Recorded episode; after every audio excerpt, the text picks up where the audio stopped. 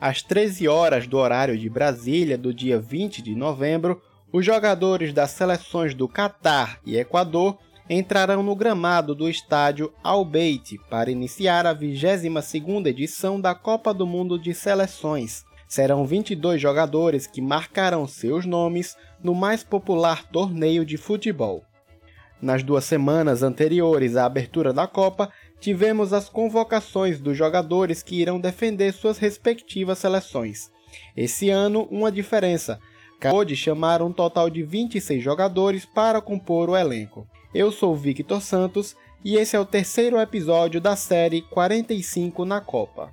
Orlando para Pelé, Pelé domina no peito de calcanhar para Zagalo. Zagalo prepara-se, tem Pelé, levantou, Pelé entrou de cabeça para o arco e gol! Repõe Garrincha para Djalma, atira Djalma, larga o arqueiro, entrou, Vavá, gol do Brasil! Veio pela ponta esquerda, fraiu o Paquete, passou por ele, lança a pelota Pelé, Pelé dominou, Carlos Alberto está livre, correu, Carlinhos, atirou, gol!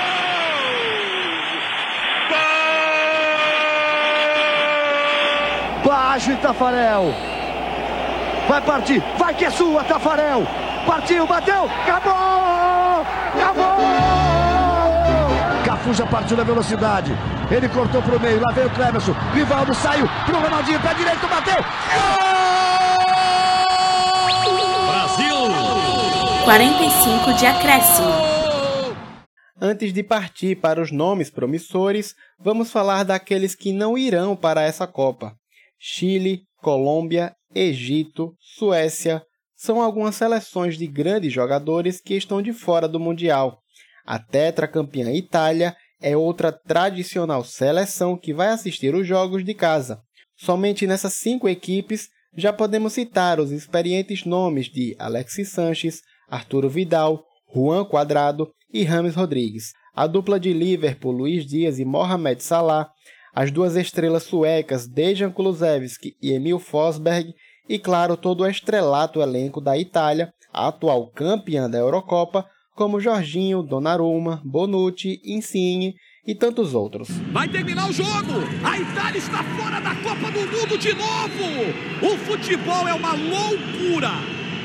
É uma loucura! Só que nem sempre, quando sua seleção vai à Copa, é garantia de vaga no Mundial. É o caso dos atletas que não irão ao Catar devido a lesões, e a seleção que a princípio parece sofrer mais com jogadores no departamento médico é a atual campeã França. Até o momento estão de fora os meias Paul Pogba e N'Golo Kanté, o goleiro Mike Manhã, destaque do Milan na última temporada, e o zagueiro Kipembe do PSG. No lado laranja da Europa, a seleção da Holanda, que retorna ao torneio depois de uma edição fora e novamente liderada pelo técnico Luiz Van Gaal, perde um dos seus maestros, o meia Wijnaldum. A Alemanha, que era treinada pelo veterano Joachim Low, terá a estreia de Hans Flick, o novo técnico alemão. Porém, o ex-Bayer perdeu peças importantes para seu elenco. Dias antes da convocação, os jogadores Timo Werner e Marcos Reus confirmaram lesão e são outros famosos nomes que não irão ao campeonato. Para quem acha que a amarelinha se livrou das lesões, está bem enganado. Tite não pôde contar com dois nomes que admira e muito.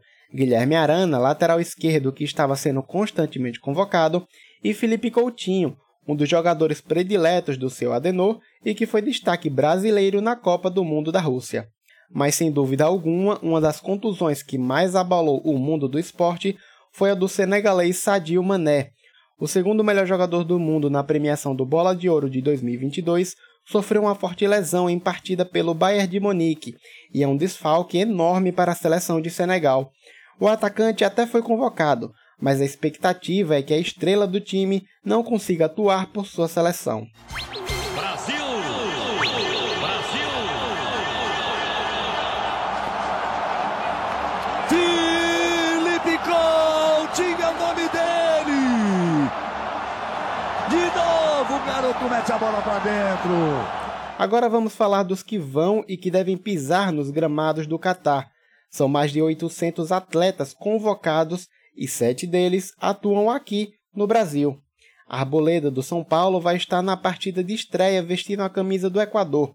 Canóbio do Atlético Varela e Arrascaeta do Flamengo são os uruguaios que atuaram pelo Brasileirão e estarão no Catar com a camisa da Celeste. E claro, os brasileiros convocados por Tite, o Everton do Palmeiras, Everton Ribeiro e Pedro do Flamengo. E falando em Brasil, a quantidade de atacantes convocados pelo técnico da Amarelinha chamou muita atenção. A critério de comparação, em 2018 foram seis atacantes para a Copa do Mundo na Rússia.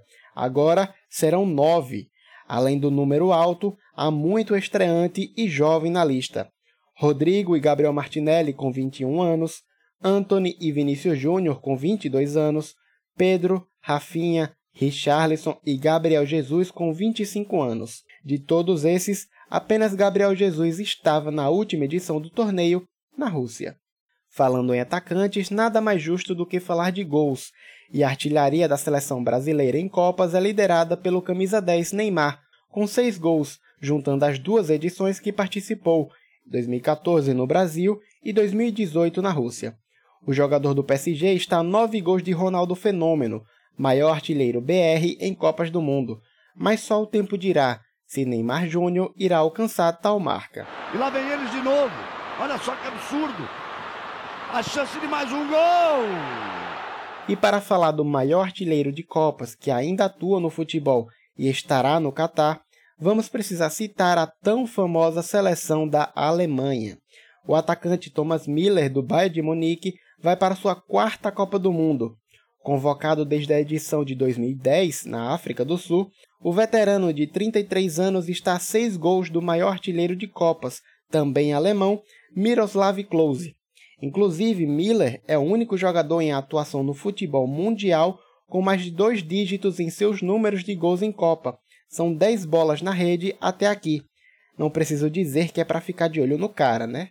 Abaixo de Thomas, e que também estará na Copa, temos Luiz Soares, do Uruguai, com 7 gols, Cristiano Ronaldo, de Portugal, também com 7, Harry Kane, da Inglaterra, com 6, e aqui vale destacar a média de um gol por jogo do inglês, já que ele atuou apenas na Copa de 2018 e vai para seu segundo Mundial agora.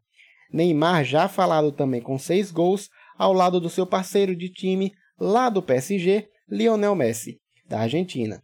E ainda dá para citar o belga Lukaku, o croata Perisic e o uruguaio Cavani, todos com 5 gols cada e que também vão pegar o avião até o Catar.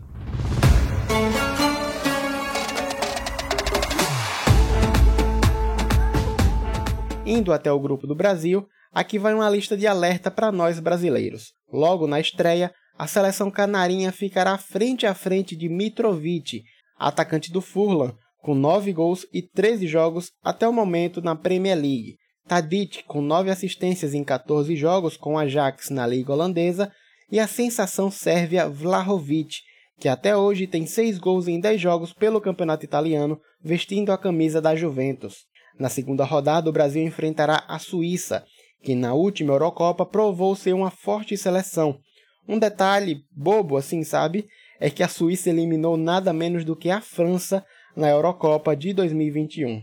No seu elenco há o meia Shaqiri e o atacante Seferovic, que gostam de marcar ali seus golzinhos. E debaixo das traves, o goleiro Sommer cresce e muito em decisões. Tá aí um desafio para os atacantes brasileiros, essa segunda rodada contra a Suíça. Por fim, na fase de grupo, o Brasil enfrentará a seleção de Camarões, do atacante Maxi Chupomonte, ele que é apenas um dos artilheiros da temporada pelo Bayern de Munique. Bom, está muito claro que, mesmo sendo favorito, o Brasil não terá um caminho fácil logo de cara.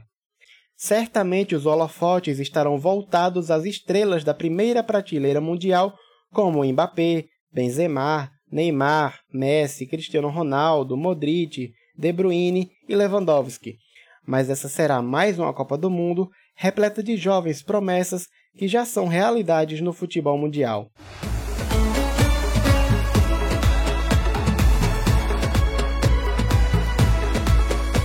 Esse foi o terceiro episódio da série 45 na Copa. Siga a gente no Twitter e no seu tocador de podcast favorito. Basta procurar 45 de acréscimo.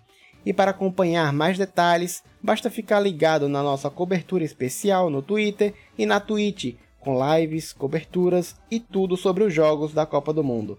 Um forte abraço, vamos torcer juntos e até a próxima.